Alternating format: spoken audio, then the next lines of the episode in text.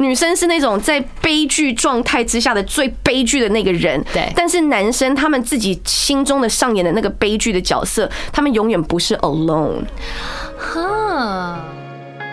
嗨，大家好，我是 Janice 严艺格，这是我的 Podcast，这一格来尬聊，热门话题都是由 d c a r 提供哦，来跟我们一起聊聊女孩们的这个那个吧。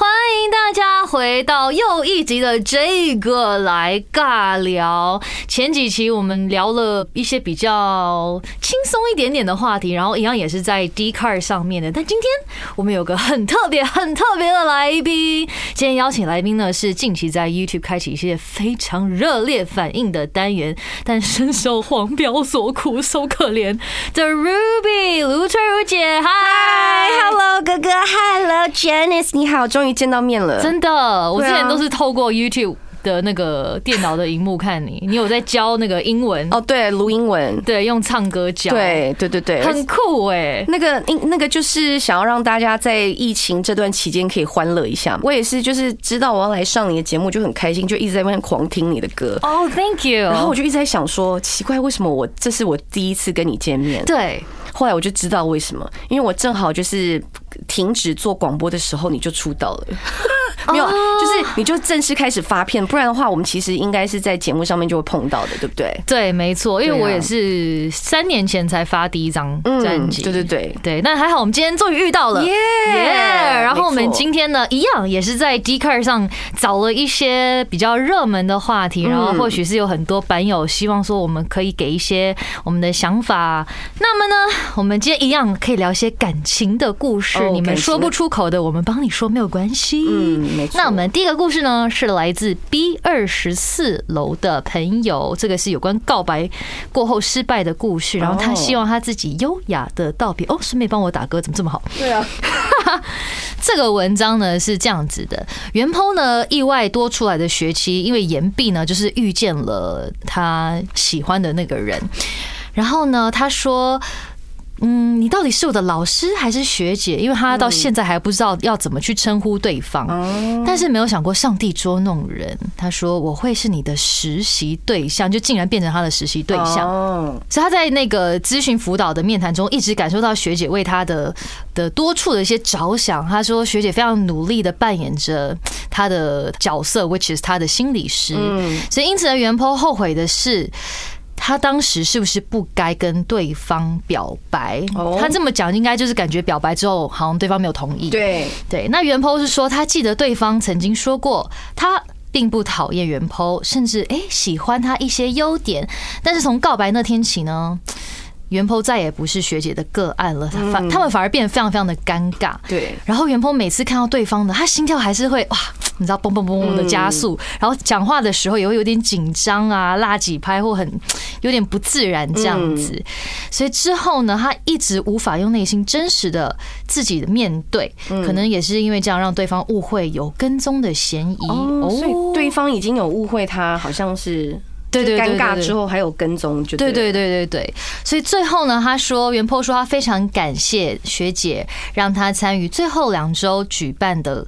课程活动除了真的有舒压之外呢，必须坦白说，也让袁婆更加了解了学姐多一点。他说：“原来学姐你也是很可爱，嗯，有责任，然后还有很搞笑的一面，还有谢谢学姐收下她精心挑选的明信片和笔记本，哇，还有很很很很多细节，很对 sweet。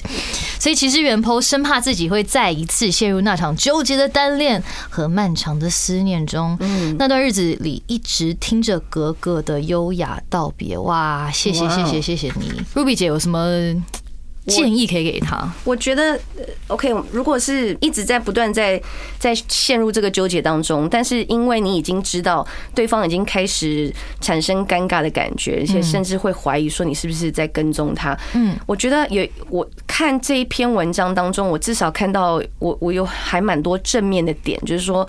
第一，我觉得元剖他已经有自知之理了，就是他已经自知说对方感觉到他好像这样子会造成一些呃困扰，对嗯，那他就已经开始慢慢的往往后退了。这就表示这个这个原 po 他本身其实心思很细腻。对对啊，我觉得这是一个很大的优点。但是如果心思细腻到最后让你自己一天到晚这边很纠结、很玻璃心的话，其实你就要想办法让自己就是。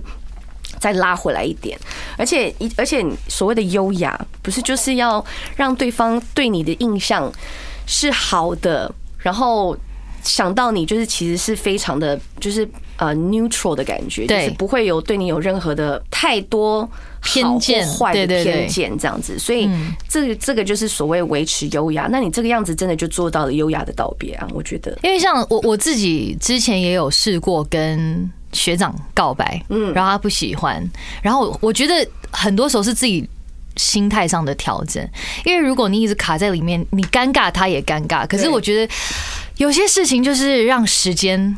证明一切，啊。让时间冲淡一些尴尬的的氛围吧。对，而且我们也不知道说他其实这个原 po 他之前是不是有正好也陷入在另外一段感情的创伤或者是什么的。对那他如果没有的话，他只是遇到了这一位学姐，他就就喜欢上人家。嗯，那有些时候本来就是在身份上面，不管是职场还是学校还是社会上面，你都会遇到一些身份上面好像不能呃直接谈恋爱的那种状况。嗯，我觉得他这个也也是有背后的一些有一点不知道的一些状对一一些原因啦。对，哦，我觉得今天就是 Ruby 姐有开始跟我们聊一些，因为我知道你有对心理学有一些研究。嗯，对啊，因为你知道，我就是写这《上帝的黑名单》对的那一本书，其实我最主要的出发点就是在讲。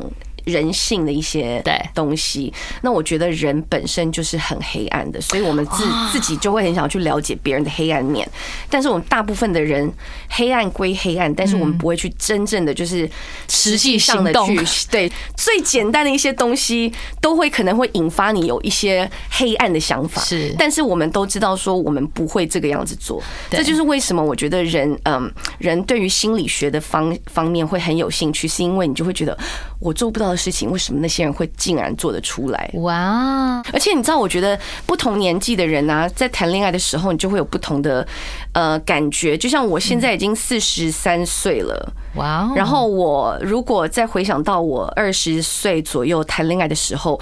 我就会记得说，我那个时候听到任何人跟我讲的，就是哎，我跟你讲，你一定一定会走出来的啦，什么什么的，我就会觉得这些不是是我想要听的话，因为我现在的感感受是这么的深刻。对。但是你也要知道，等到你四十岁的时候，你说不定已经经历过这些事情，已经不知道几几次了，对，就已经会到不是说无感，而是你会知道要怎么去分配，然后自己就是要怎么不是分配 balance，跟消化这些情绪，对，就是让你自己可以平衡，嗯。之后就会变成会有那种平衡机制了，你就不用再害怕这些事情。是。对，毕竟你前阵子也有出一本书嘛，嗯。然后那那本书里面也有分享很多爱情的一些，对，那个那个看是法。那个就叫两性不专家，那个也是我在电台里面做的一个单元，然后大家也是这样子分享，就像 D card 这上面这些分享这些爱情故事，然后我是那种。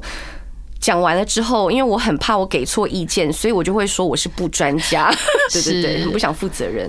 OK，没关系，反正我们今天这就是跟大家分享，然后帮大家说出一些自己可能无法自己开口的的话，对帮你说出来。但还是在这边鼓励原 PO，就是给自己多点时间，或者是去培养一些自己。新的一些兴趣也好，加油加油！嗯，好的，那我们接下来是 B 五十九楼的话题，要不要由 Ruby 姐来跟我们分享一下？这个原 po 就是一个失恋之后就开始自我怀疑的一个状况。哦，对他的他就是在写说，嗯，他跟初恋。他们是大学同学，然后在呃大一下学期的时候呢，因因为一个机会，然后就开始成了班队。那他也就是说他们是初恋的对象。那有一个朋友就对他说啊，你知道班队很不好哦，以后你就知道了。但是我很想知道这个朋友怎么会这么酸呢、对，没事看人家班队不好，就在那边讲说，哎，你以后就知道了这样。OK，所以他当时因为他沉溺在初恋当中，而且他又感觉很幸福，所以他那时候就不以为意嘛。嗯，然后呢，她男朋友也就是在班上啊，感觉随时随地都很照顾她，就就很很甜蜜的一段恋情。是，那交往了半年多之后，就开始因为一些小事情会争执，那难免缺点就会渐渐的浮现。是，然后就那一阵子就开始就倦怠期了。然后他也会跟朋友们抱怨说感情上的问题，然后慢慢也才懂了说。当时的那一位朋友就讲说：“哦，我跟你讲，班队很不好。”以后就知道，他就开始慢慢去理解说他的意思了。嗯，然后呃，他就懂了。当时的那位朋友跟他讲说，班队并不好，原因是因为呢，几乎每天都会见到彼此，然后也会越来越腻，然后后期出现的问题就越多，然后也也就会厌倦，然后就会想要分手。分手之后啊，他们复合之后，然后对方在大四实习之后就选择要到海外啊，exchange 这样对。然后也就是因为这个样子，这个原 po 的人生就第一次经历了远距离的爱情啊。但是因为没有经历过，所以他又加上自己呃，就是有缺乏安全感，所以相处间又冒出了一些争执，然后内心也开始有很多质疑。对方就真的就是之前他喜欢的那个人吗？嗯，然后所以也就是说，到了现在已经分手八个多月了，然后这八个多月多月当中，他们完全没有联络。OK，也就是所谓的和平分手。嗯嗯嗯。然后可是经过八个月之后，这个原 po 也开始觉得说，哎，其实我也不觉得难过了，也，难道我自己也变了吗？嗯，那竟然会把这两年的感情看得如此淡，感觉有蛮多起承转合的。对对对。其实我看这个，我就会想到说。就是每天看，每天相处，然后就越看越腻，问题越多，然后就是觉得很厌倦，就分手。可是我觉得又要分年纪了耶，是一个成熟度的问题。因为你看，我们这个袁剖他是大四，然后他们也在这段期间，他们。只是一一昧的在想说，OK，我就是要好好的享受，然后沉溺在这个恋情当中，所以你就会少了一些像你真的是结婚之后，你就算天天相处，但是你有很多别的事情会就是 take your mind off of things，you know，就是你可能不会去一天到晚只是在乎爱情了，是。因为你还要在乎工作，所以我觉得原 po 这段时间他自己本身呢，可能也是对于爱情有一些期待，因为毕竟前面就是那么的甜蜜，没错，然后现现在突然间哦，就感觉自己自己也变了，对方也变了。我觉得他在经历的是一段每一个人都会经历的事情，没错，对不对？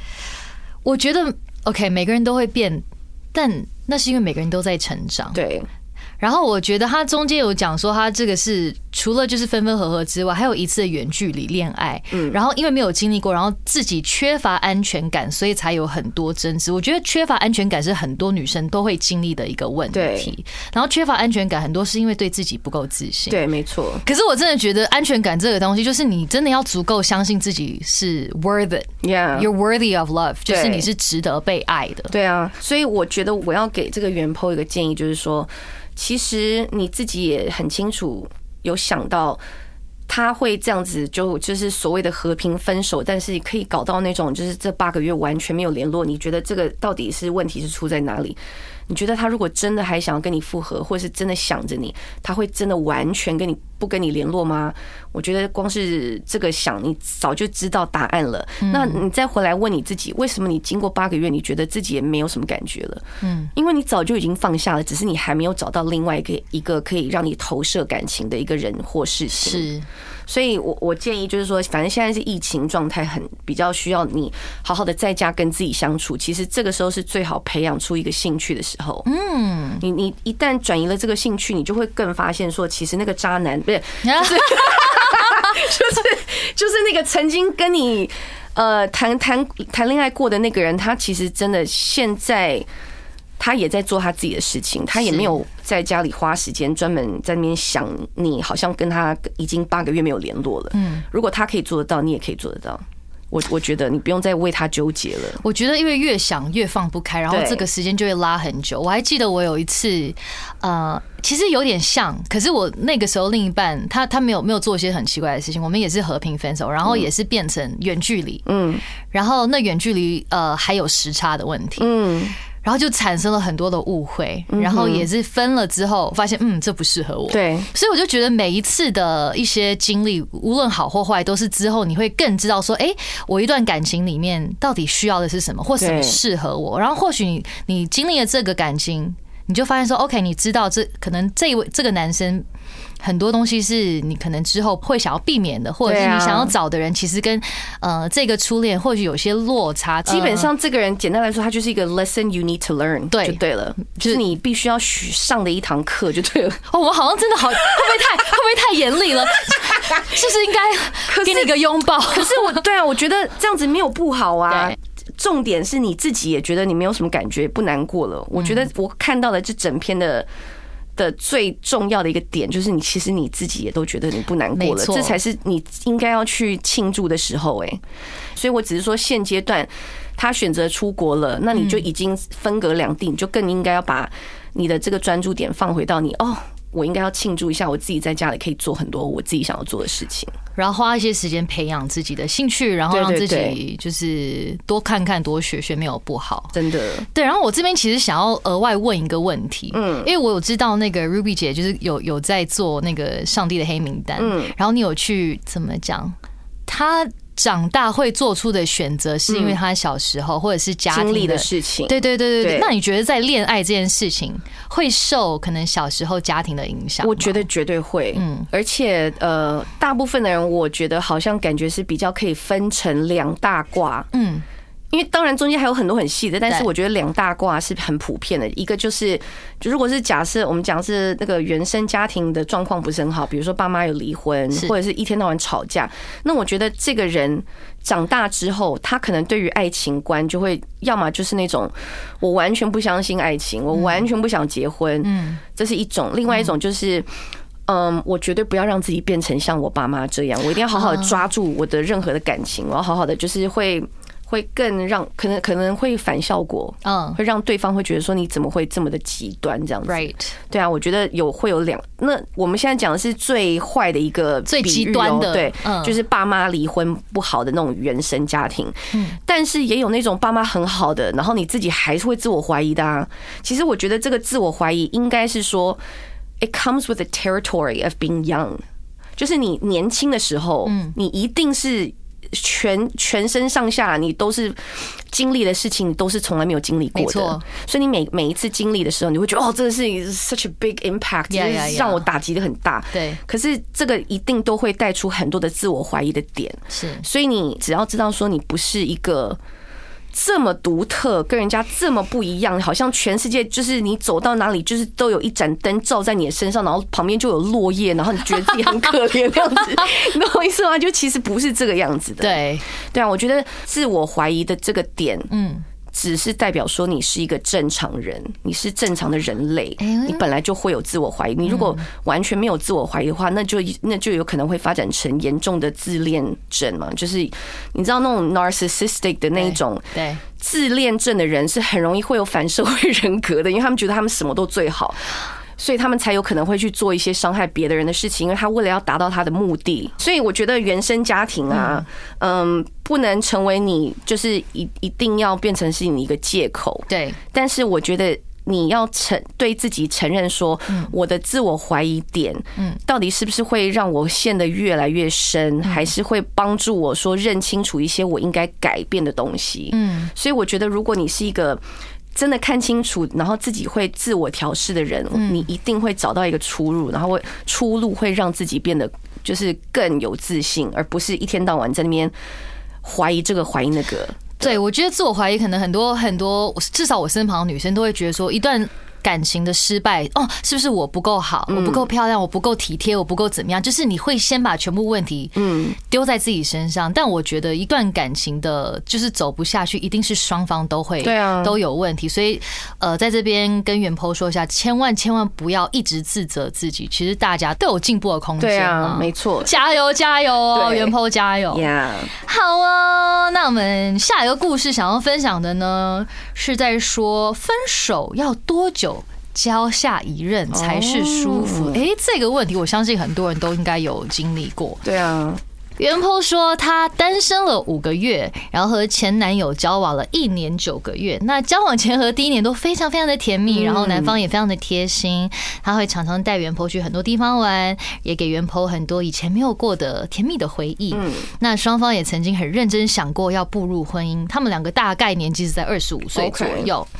但在一起很久，呃，在一起越来越久呢，就会发现到，哎，其实他们彼此需要的另一半好像。不太一样，然后冷战呢，都会希望是对方先来主动和好。大约在第二年开始呢，他们就越来越常会会吵架，嗯，然后冷战的时间也会越拉越长。他们其实有尝试过沟通，但直到去年那阵子呢，就开始变得非常非常冷淡，然后越来越少见面。嗯，所以袁坡就觉得说，好，那我来提分手好了。然后殊不知对方也答应了。但是呢，对方其实有试图用讯息来表示想要和好哦，因为并没有要沟通彼此的问题，所以他只只是装没事，就说哦和好就好，没有要真的去探索他们可以怎么样更好这样子。嗯，但袁坡其实他自己也没有排斥说可以当朋友这件事，就分手当朋友这件事情。那袁坡的另外一位闺蜜朋友的个性，她发现哎，其实跟她的前任有点像哎，就是她那个闺蜜朋友是个女生，然后她也是个非常非常敏感，然后。个性有点小脆弱，所以她透过她闺蜜，她就更了解她可能前任的一些想法。哦所以呢，袁坡就说：“好，我要来跟我的前任再好好沟通一下。”其实他已经分手了，对对对对对。可是其实袁坡并不是想要复合哦，他只是想说：“哎，或许我们当个朋友，互相给个祝福也是可以的啦。”刚好。就是 perfect timing，他的前任呢，竟然就主动传了讯息给他，嗯，然后他的男生就贴了一个女网红的照片给他说，哎，觉得你跟那个网红长得很像，所以袁坡收到之后呢，他就以为说，哎，所以是对方跟我示好喽，所以因此呢，他就开口说，哎，我们是不是可以聊一聊？但谁知道，就是被男方拒绝了。后来女生在社群的照片上才发现，对方其实已经有交女友的的迹象，也从前任口中得知，其实的确他是有了一个新的女朋友。然后因为过程中产生了一些的误会呢，所以袁剖对前任交女友的速度心里有一点点过不去，就觉得说会不会也太快了，就交到新的。然后呃，对。对方呢，丝毫也不觉得太快。其实对方是觉得我这个 pace 没有什么太快太慢，我觉得可能交到就就交到了。对。可是呢，那女女生可能就觉得这个 pace 她无法接受。反正那个女生她之后就是 FB 跟 IG 呢都把她的前任都封锁删除掉了，然后她也看不到前任的状态。嗯。所以其实我们在看文章的时候，发现其实 G 卡上有很多的卡友都有类似的问题，就是到底你分手多久之后再交新的一任？是可以接受的。嗯，我觉得这个问题本身就是一个很有问题的问题。Exactly，因为当你会问这个问题的时候，你一定是把这个标准是放在你的前任吗？对，那你自己嘞？嗯，你如果偏偏是另外那一方，就是你。真的很快就遇到了下一个的话，那你是不是就会觉得说啊，没有，我跟你讲，你知道 要看人啊，看感觉啊什么的，对不对？可是，在这一方的时候，对，在对方的时候，你一定会说啊，至少半年以上，嗯，对不对？因为，因为你总觉得我，我如果心里还在难受的话，嗯，你就应该要考虑到我的感受，但是。问题是，人家凭什么要考虑到你的感受？他如果考虑到你的感受，他就不会跟你分手啦。可是问题是，他如果不跟你分手，他就还是会一直用冷淡或冷战的方式跟你相处下去。那你要，你到底要哪一个？我觉得说的很好，哎，对啊，所以我觉得，当你知道说，他就算跟你愿意再继续维持关系的话，你会真的开心吗？对。没错，对啊，但是就是我我觉得啦，可能从原 PO 的立场，他是觉得说，可能我们在一起一年九个月，其实也不是很短的时间，可是你就这么快就已经可以把我忘掉，然后跟另外一个人在一起，他可能觉得说，所以难道你对我不认真吗？还是我觉得很多人可能会有这一种想法。OK，那我现在应该要就是以。因为我现在年纪这样子，所以我也听过很多男生方面的说法。OK，就是因为我也听过说，为什么他们会明明就是跟前女友在一起的时候很好，然后也感觉他很爱对方，为什么没没多久之后他就可以交到别的女朋友？对，第一最直接就是说，男生不管怎么样，他们就算在疗伤的时候，其实他们想要找另外一个女生来来跟他亲密接触的话，这个也是他们自认为疗伤的一种方式。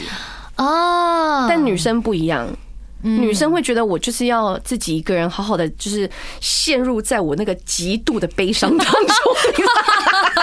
对。你知道，女生就是就是 leave me alone, I want to wallow in my sorrow Oh, 那种感觉，你知道，就是那.种，就是所以女生是那种在悲剧状态之下的最悲剧的那个人，对。但是男生他们自己心中的上演的那个悲剧的角色，他们永远不是 alone。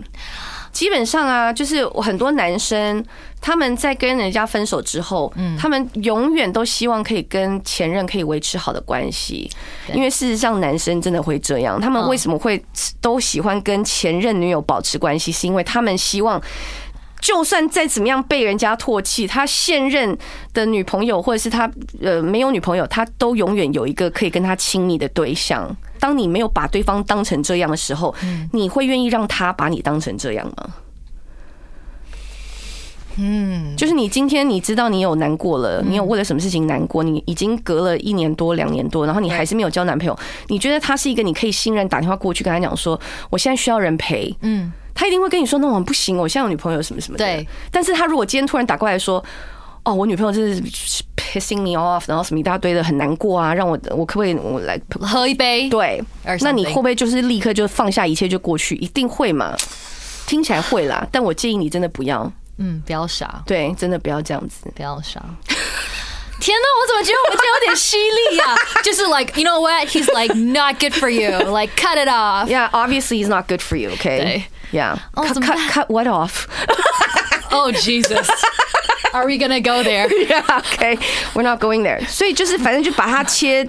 这段关系就 完蛋，我现在很有画面，害死我了。没有，我们没有那么残忍，没有那么残忍。这段关系，我说关系哦、s o r r y 对 I OK 切断。OK。然后其实那个版友有分享了一些，或许无缝接轨会有五种心态。哦，对，有一个是叫移情别恋。对，嗯，移情别恋是感情出了问题，找不到好的方法解决，只好一直拖着。等到遇见更适合的对象，发现自己爱上别人，才提出分手，就是是不是有另外一句什么骑驴找马，哦是那个感觉，OK。所以刚才这个就是无缝接轨的其中一种心态。嗯，然后还有一个是报复式性爱，通常被甩的一方会采取这种无缝接轨，借由借此让前任生气，或者是为了呃向众人强调没有前任也能过得很好。哎，我觉得我觉得这个不一定是一定要无缝接轨接到一个人，而是就像刚刚 Ruby 姐有有讲到说分手，然后男男生跟女生对于呃就是怎么讲疗伤这个东西是很不一样。嗯女生是我发现女生大部分都是发生完当下的 like short term 会非常的难受，嗯对。可是很多男生就会想说，因为我我我 OK 啊，没有影响我，然后那个时候就会一直出去玩，对，然后去约很多 bros，然后假装没事。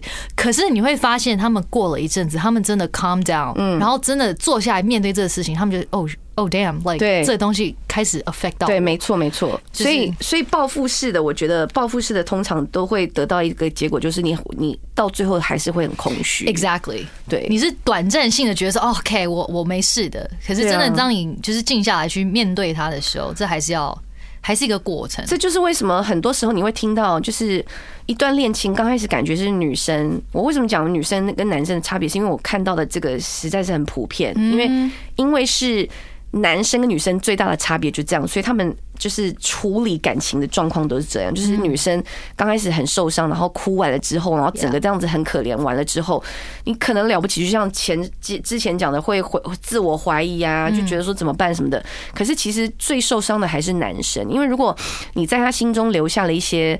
就是可能你们真的有有很相爱过，嗯，他如果不不给自己呃正常的方式来疗伤的话，他到处睡，其实他也只是让自己就是一直不断在把那个空虚的感觉往后推、往后延嘛。所以这就是通常为什么很多人就会讲说，我也不知道为什么他后来你看他后来又回来找我了。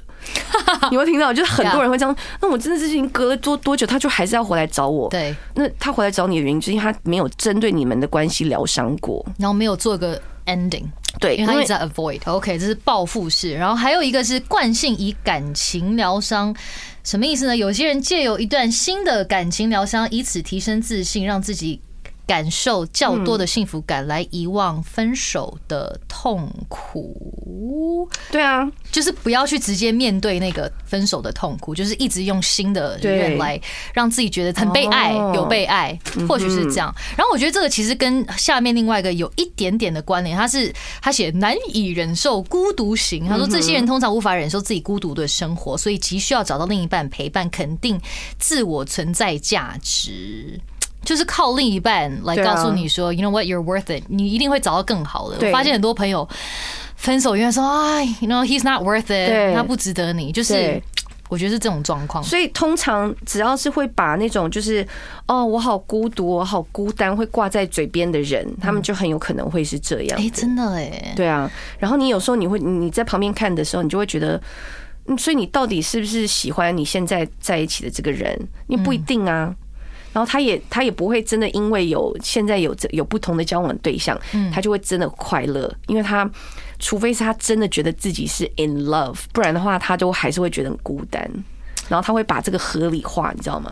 我觉得合理化这个就是一个很危险，因为你看看不清。对对，然后还有另外一个是焦虑依附型。嗯，I love how 每个都有一个 term。对啊，有些人总。认为自己不够好，经常以悲观负面的情绪看待自己，担心失去感情，甚至强烈害怕分离。嗯，所以即使无法忘记前任，还是想要步步入新的恋情，感受亲密感。嗯，这个这个感觉就是更严重的第三题，就是 就是靠别人给你自己自信。他们就是那种你知道，借由别人来。认定自己的价值是否对是是否应该要被保护或者是爱？我觉得完全太依附别的人给给你的那个安全感的话，这样子的生活很尴尬。以外，你很容易会会对自己啊产生太多那种额外的自我怀疑，对，然后你就会让自己其实心灵上面会很容易产生一些伤害。我觉得，嗯，而且我觉得可能这一种。呃，两个人的 relationship，你会很期望对方给予你快乐，对啊，然后你这样也会，我觉得是对对方有点 unfair，有点不公平。你给他，你给对方的责任也太大了，对对对对对。所以你也知道，就是有时候你给人家责任这么大，他们其实只会想要逃。我觉得这个是很正常的，想要逃的心态，是因为你可能给他压力太大了。没错。那你如果把这个压力拿回来，然后你比较专注在把自己就是变得更好，而且变得更好不是为了什么？你可以说哦，我跟这个男生分手了，然后激发我就是想要减肥变得更好。嗯，那你也不能说因为你是为了这个男生有一天可以看到，就算是你也不要这样子。你也不要这样讲。其实你今天做的任何让自己变得更好的，到最后，你当你变得这么好的时候，你就已经不会想要这个人了。没错，对啊，要为了自己而改变。对。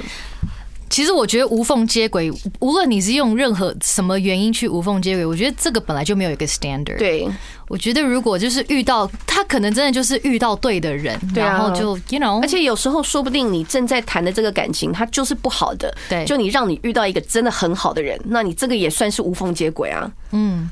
所以我觉得像那个袁坡，他说他已经把那个他的前任的 FB 跟 IG 都移除了，然后看不到状态。我觉得其实不错，就是要这样的，就是不用再把你的重心放在他的身上。对啊，而且我觉得好莫名其妙，干嘛传一个什么网红的照片是干什么？我们两个好像对这一点都非常的生气，很生气啊！我觉得是什么意思啊？加油，就是赶快走出他。好啊，那我们接下来，因为刚才有讲到说，Ruby 姐之前有写过一本书嘛？对，上帝的黑名单。对对对，除了那个之外，是不是还有一个两性的书？对，那个两性不专家已经快十年了吧？哇，已经十年了吧？对，差不多。对我都是这种，就是中间会休息很长的时间。其实跟我一样，我也是比赛二零一零年，然后我第一张专辑七年后才发。然后我我觉得你应该要让自己，就是说。嗯，不管时间拉多长，但是你知道你中间走过的都不是白走的，对，然后你都觉得就是一些你都享受在其中，是享受当下，我觉得是这样子就很棒。包含现在就是可能在疗伤的朋友们都是对，没错。所以呢，我要告诉大家，就是说我也是很晚的时候，我也是三十六岁之后我才遇到我的另一半这样子。然后我也在那之前，我也曾经自我怀疑过啊。我还记得我就是曾经打电话跟我妈讲说，妈，我觉得。I'm gonna die old, like alone with a lot of cats。你现在有养两只？我有两只，对，就是那种你就会觉得你就是一个人，但我现在回想会觉得。我如果真的是这样的话，我也不算是孤孤单一个人，因为毕竟我有养猫嘛，猫也不是让我孤单一个人。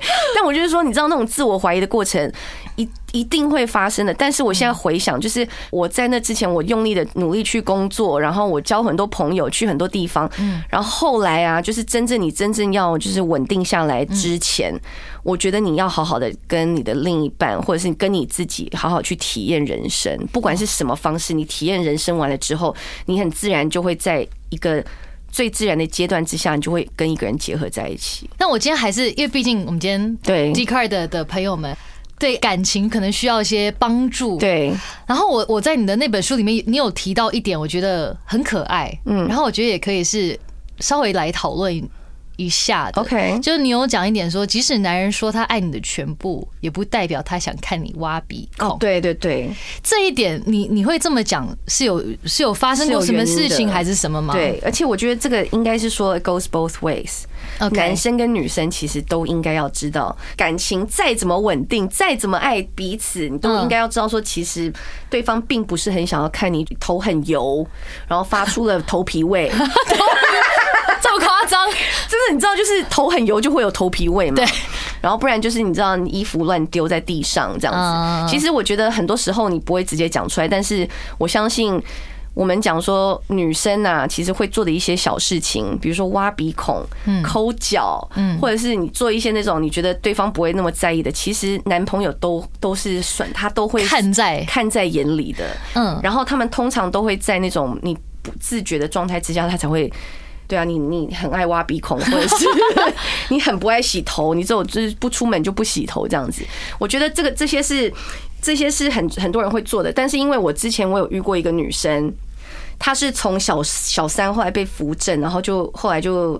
当了老婆，然后又跟人家生双胞胎，然后完全不会受到什么的舆论的压力或影响。那后来这个女生就跟我讲说，其实她这么多年以来，她发现她的小诀窍就是。已经都结婚这么久了，但是她不管在做什么事情的状态之下，她就算坐在马桶上面，她也会 make sure 自己的姿势是显现好看出女生的样子，而不是就是驼着背啊，然后就整个腿就很开，然后就是他还是会维持某一种形式的 sexiness，所以他的男人就算不经意的从厕所旁走过去，还是看到 哦，虽然你在大便，但是你的姿势还是会很性感对，还是很性感的。我好想要看性感的大便姿势哦！Oh my goodness！天哪！但是我们这样一讲，其实所有的女生都会知道哦，就是有一种不性感跟一一种比较可以性感的那种坐下来的方式，其实我们大家都知道，对，就是这个样子。其实这个点就是有点在呃提醒，就是当然这是 both ways，男女都一样，就是你会太 comfortable，太舒服，嗯，然后就觉得反正他都已经看过我素颜，看过我穿穿睡衣，为什么还要打扮？对。但是我觉得当这个变成一个惯性的时候，其实其实会减分，对，没错，因为我觉得，就算是一个双方已经非常熟悉，走走了很很长的一段路，嗯，你还是要去努力维持跟经营这个关系，就是 like 你东西旧了，你就是要去维修它嘛，对啊。那就跟你的人可能你还是偶尔可以有一点点的小火花，对啊，就是我觉得这是你你很清楚知道你的另一半喜欢你的点是什么，那你就要多去做这样子一点点小小的维持。其实我觉得这个是会 go a long way，就是让你们会其实维持的更久。我其实蛮同意的，对不对？因为我刚才可能我们一直在讲说女生对男男生，其实我们没有讲说女生的标准跟男生不一样，就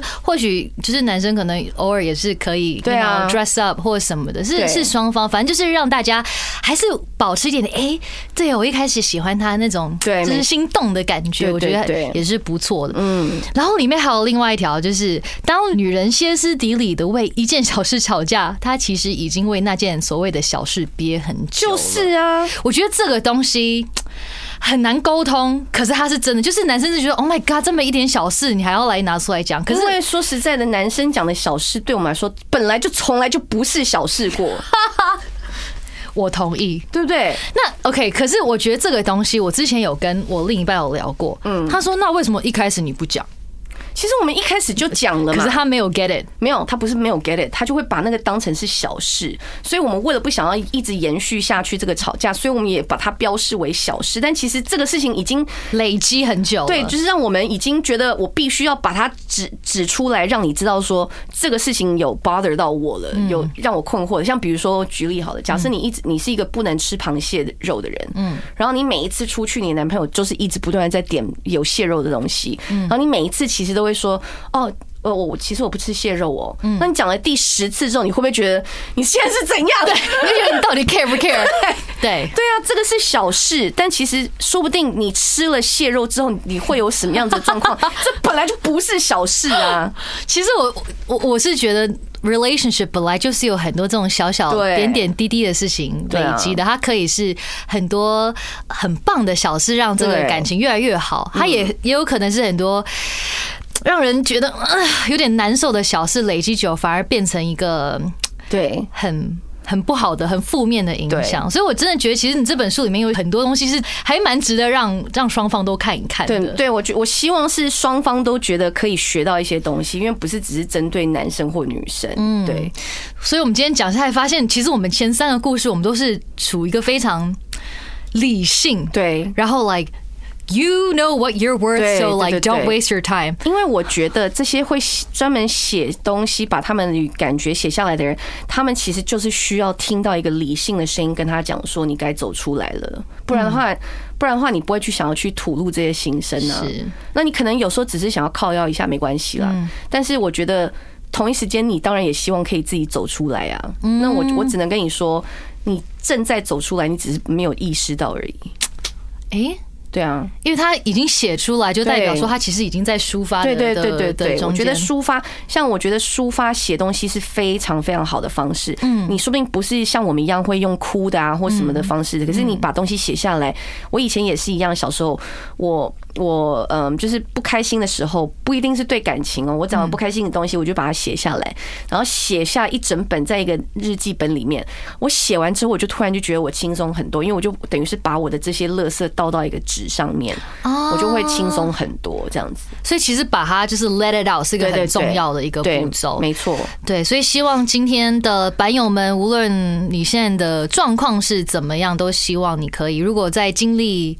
呃，分手的话，嗯，可以给自己点时间慢慢疗伤。那我觉得还有另外一点，就是透过这么多，还是那一句话，真的要学会爱自己。对，没错，没错，真的。对，然后不要靠别人带给你快乐。对，耶，谢谢 Ruby 姐今天跟我们分享。那之后想要更加 follow 你的作品，可以去哪里找到你呢？呃，就是其实就只要打上帝的黑名单。